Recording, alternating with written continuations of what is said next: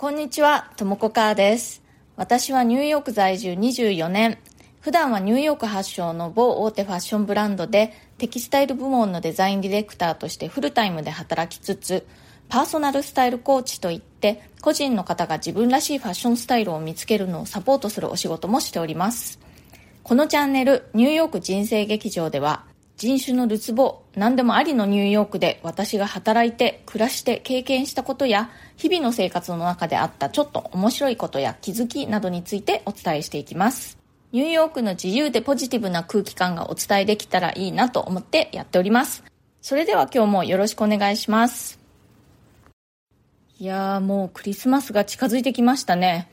もう師走も竹縄っていう感じで、まあ、そんな言葉ないと思うんですけれども、本当にね、もうザ・師走という感じで、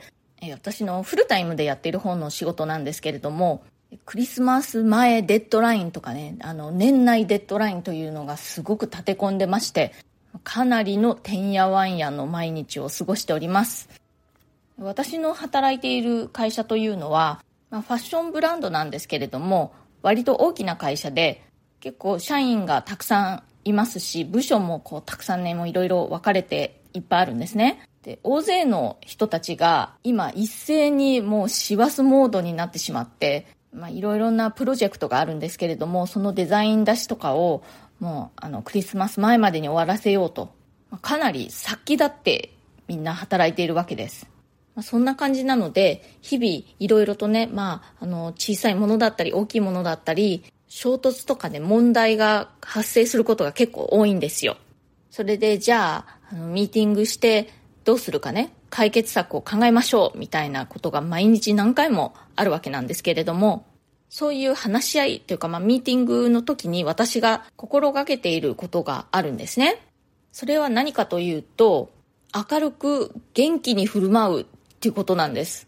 これね、まあ結構、まあ無理やりといえば無理やりなんですけれども、というのも、そういう時のミーティングというのは、やっぱり何かがこう、デッドラインに間に合わないとか、まあ、そういう問題ですね。そういう困難なことを話し合わなくちゃいけないわけで、全然ね、明るくも楽しくもないんですよ。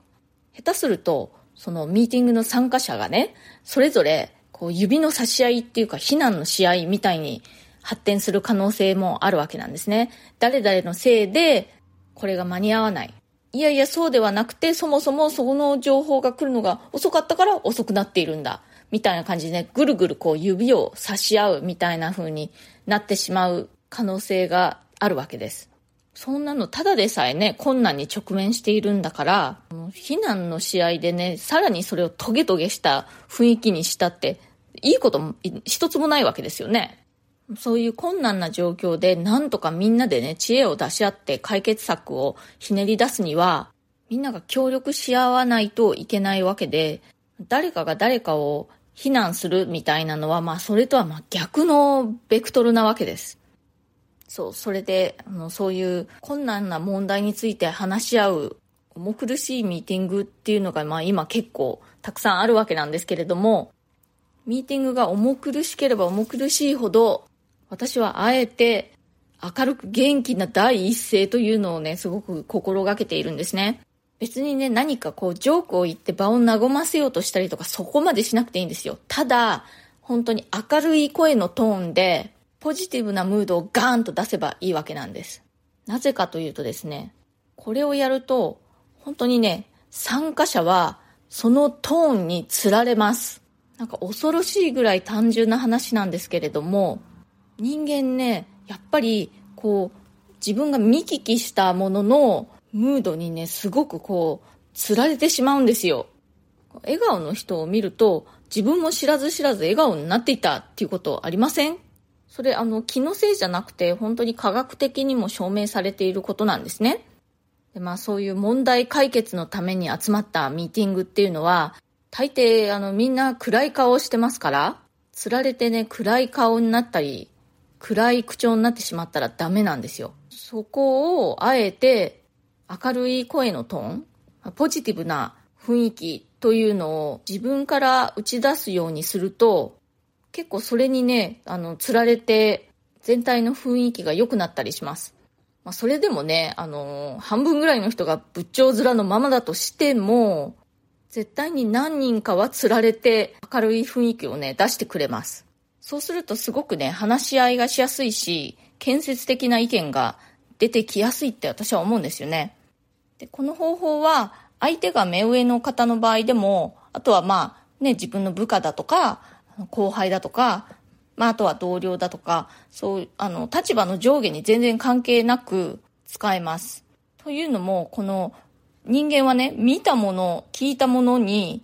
釣られるっていうのは、本当に結構人間としての生理的反射に近いと思うんですね。だから年齢とか性別とか立場の上下とかそういうことには全然関係なく、ま人類全体に使える方法じゃないかなと思っています。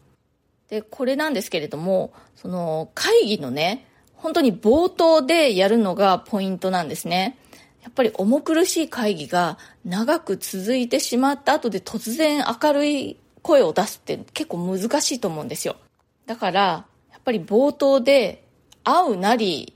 明るい声を出しておくっていうのが結構いいんじゃないかなと思います。先手必勝です。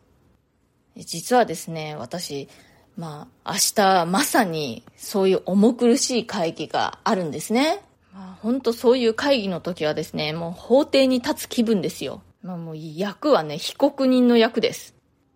でもそういう時こそ、先手必勝で明るい雰囲気を出して、建設的なミーティングにしていきたいなと思っています。今日このお話をすることで、自分に対してもいいリマインダーができました。はい、今日もまたいただいているコメントをご紹介させていただきたいと思います。えっ、ー、と、おしゃれは足元からは真実ですという回にコメントくださいました。TM さん、いつもありがとうございます。おしおしゃれは足元から。靴が美しくて眺めることはとても上質な時間の感じがしました。私は洋服が先で靴はどうしても最後に回ってしまうことが多いです。ですが、靴から選んで洋服を決めるのも楽しそうと思いました。ニューヨークでは引っ越し時はピザなんですね。想定外のお答えでしたが、確かにみんな喜びそう。お隣さんも好印象のご家庭で良い年末ですね。ありがとうございました。ということで、ありがとうございます。そうなんですよね。その、おしゃれのコーデとかを考えるときに、どうしても靴が後回しになってしまうという方、結構いらっしゃると思うんですよ。洋服の上下どういう風にコーディネートしようかなっていうことは考えても、じゃあ靴はっていうと、そこまでは考えていませんでしたみたいな方があの時々いらっしゃるんですけれども、あの、靴はね、ボトムスと必ずセットで考えてほしいんですね。靴から選んで洋服を決めるっていうこと私は実際に時々あります。それと、あと、引っ越しそばに変わるような何かないかということで、まあ、強いて言うなら、引っ越しピザかなっていうふうに言ったんですけれども、本当にそういうものは、あの、なくて、まあでも何かっていうと、ピザをとりあえずオーダーしておけばなんとかなるっていうのが、まあ、ニューヨークというか、まあ、アメリカです。それから、カピさん、ともこさん、こんにちは。早速質問に回答してくださってありがとうございます。ともこさんの教えてくださったブランドもチェックしつつ、靴のオーダーメイド試してみようと思います。自分なりのおしゃれ楽しんでいきたいなという前向きな気持ちになれました。ありがとうございました。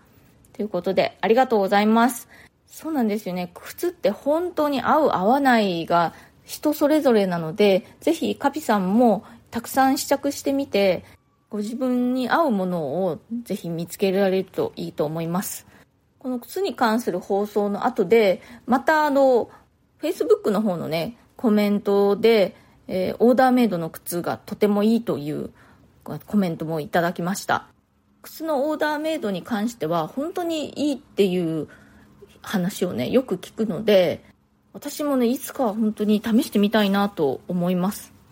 オーダーメイドは、やっぱりそれだけあの、作る時間とかもかかりますし、まあ、足を採寸したりとか、そういう手間もかかりますし、あとお値段もそんなに安いものではないとは思うんですけれども、あれこれとたくさん靴を試したり、試した挙句失敗したりという無駄のことを考えると結局どっちがお得なのかなと。本当に既製の靴で合うものがなかなかないという方はぜひ一向の価値ありだと思いますね私は。もしオーダーメイドの靴を試してみられたらぜひまたご報告ください。えっ、ー、と今日はこんな感じでそろそろ終わりにしたいと思います。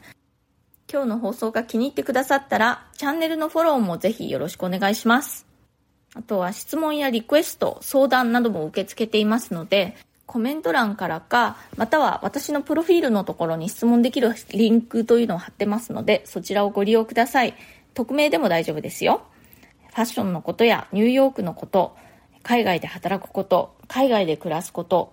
キャリアチェンジのこと、何か人生でチャレンジしてみたいことがあるけど迷ってるなどなど私にお答えできそうなことであれば、この放送を通じてできるだけお返事していきます。今日も最後まで聞いてくださってありがとうございました。それではまた次回、ともこかーでした。